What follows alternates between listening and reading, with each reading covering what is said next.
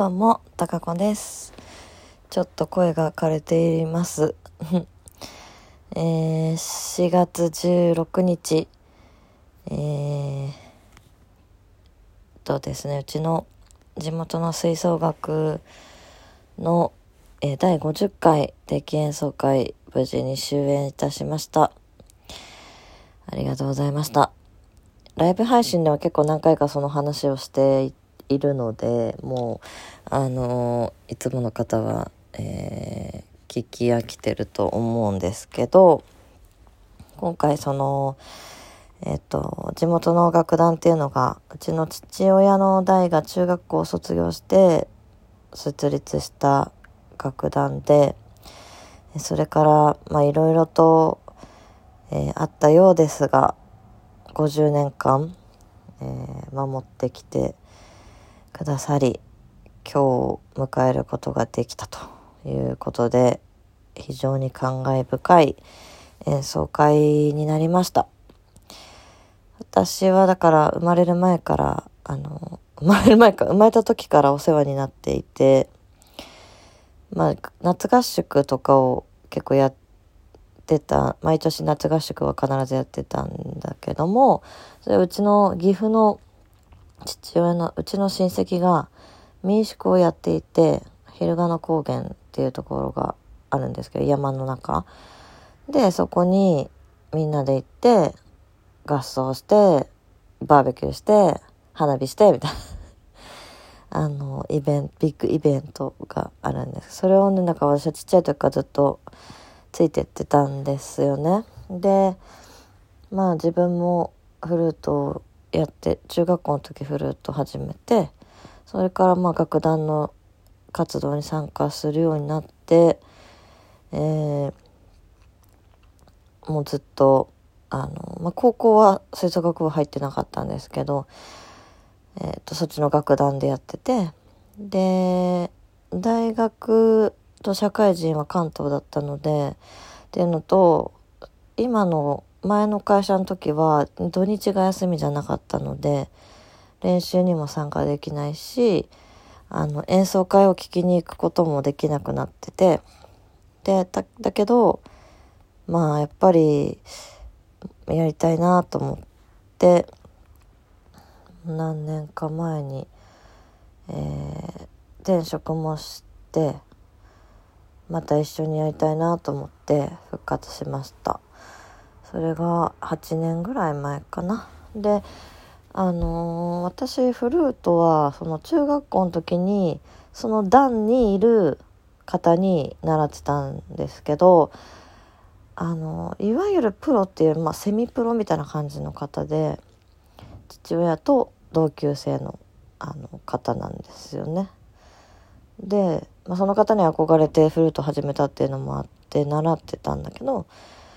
多分高校行く前に辞めた受験とかで辞めたんだと思うんですけど。でだから大して吹けないまま習うのをやめてしまって時が流れてたので楽団に戻った時も全然あの間違った吹き方をずっとしててめちゃめちゃ息入れるのに全くなってないっていう状況になってあの感が鳴ってないっていう。であまりにも下手すぎて嫌で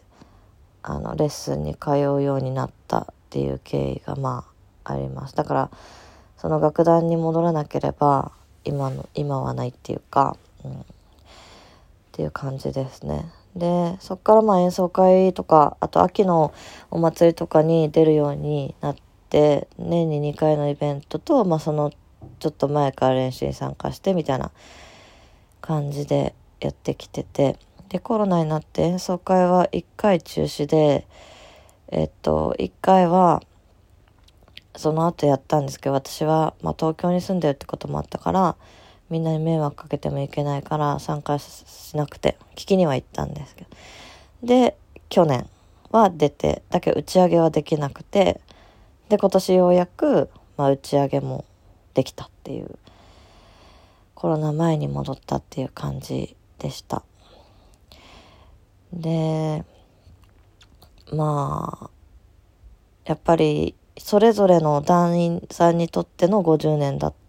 ていうのがすごい今回、うん、なんか身に染みたっていうか、パンフレットにそれぞれが、あの、文章を寄せてるんですけど、それを読んでても、その、立ち上げたメンバーとか、まあ、その、そこ、メンバーから5個下の年代だったりとか、結構こう、何歳か違いでこう、あの、団員の方がいるんですけど、あの、今日話聞いたら、フルートの人は、あの一時期はね、自分が鍵を開けて練習室の、で練習して、その後誰も来なかったっていう時が一時期あったっていう話をされてて、そうか、そういう時代もありつつでも、団として残してくれてたんだなって思ったりとか、あとは最初の方はそのティンパニとかをリアカーで運んだとか。あとポスターも、あの、今みたい印刷技術がないから、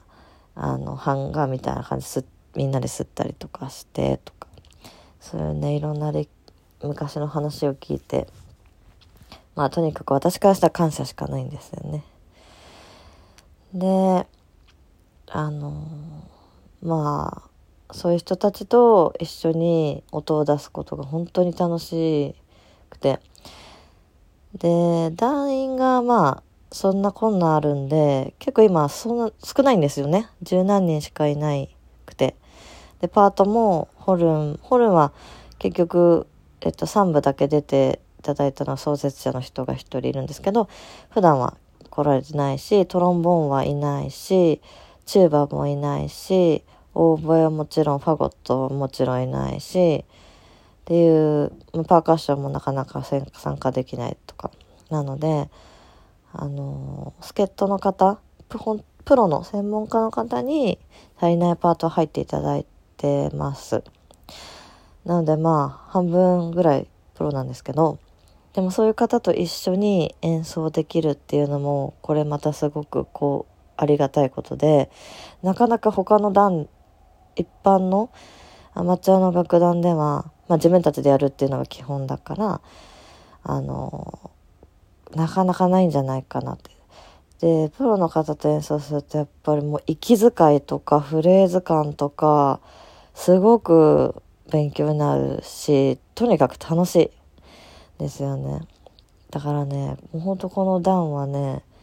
他には多分ない。で、曲数も結局今日14曲全部で、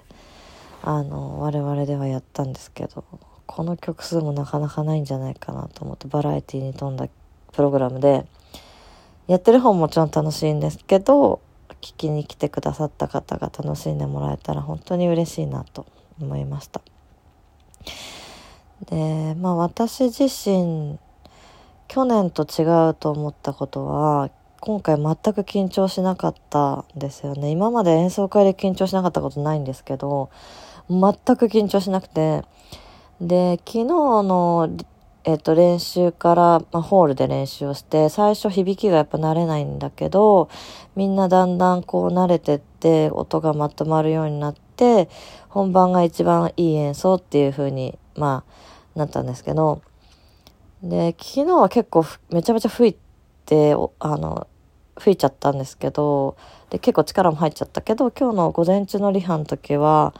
すごく力も抜けていつも通りの音の出し方ができてたなと自分で思って。まあもちろん本番は いつも間違いないところであの C のフラットなにナチュラルナチュラルなにフラットにしちゃったりとかってまあ細かいメスいっぱいあったんですけどまあそもそも緊張しなかったっていうのが去年と違ったところかなと思いました。うん、まあいろんなところで演奏を幸い、まあ、ラジオトークを通してしてるっていうのもあるですけどなんかやっぱり余裕ができてきてるっていうか演奏中も他の楽器をこう聞くだけじゃなくて結構見て あのあすごいこういう吹き方してんだとか思ったりとかもしてとにかくまあ楽しいからいろんなとこ見て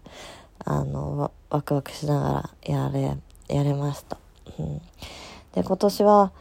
あのー、ゲストとして弦楽師重奏をお招きしてでウクライナの民謡で「月の歌」っていうのがあるんですがそれを吹奏楽と弦楽四重奏と一緒にやってまあとても素晴らしかったです弦の方々。あのこんなに素晴らしい弦のアンサンブルがあるんだっていう何て言うんだろうなもうザ音楽。ピッチはもちろん合ってるしもう絶妙ななんだろうなもう空気感が本当に素晴らしくて感激しました。であの、まあ、弦楽四重奏ってバイオリンバイオリンビオラチェロなんですけどあの助っ人で、まあ、吹奏楽の助っ人としてコントラバスの方がいらっしゃったんで、その5名で、えっと、G 戦場のアリアをやってくださっその後やってくださったんですが、もうみんな感激でうるうるしてしまって。あれはもうやばいですね。もう、あの、な、まあ、弦の響きは分かってるつもりだったけど、なんか全然別世界で、もうこう、まとわりつくような響きがもう、で、本当にもうね、素晴らしい音楽でしたね、それは。うん。でした。はい。まあ、いろいろ話したいことはあるんですけど、あの、総まとめとしてはこんな感じかな。またその、えっ、ー、と、合宿は多分夏今回もないと思うので、秋祭りに向けてまたちょこちょこ練習に参加して遊びに行きたいなとは思ってます。本当に皆さんに感謝の一日をでした、うん。感謝をかみしめた一日でした。はい。またフルート頑張りたいと思います。じゃあこんな感じです。またね。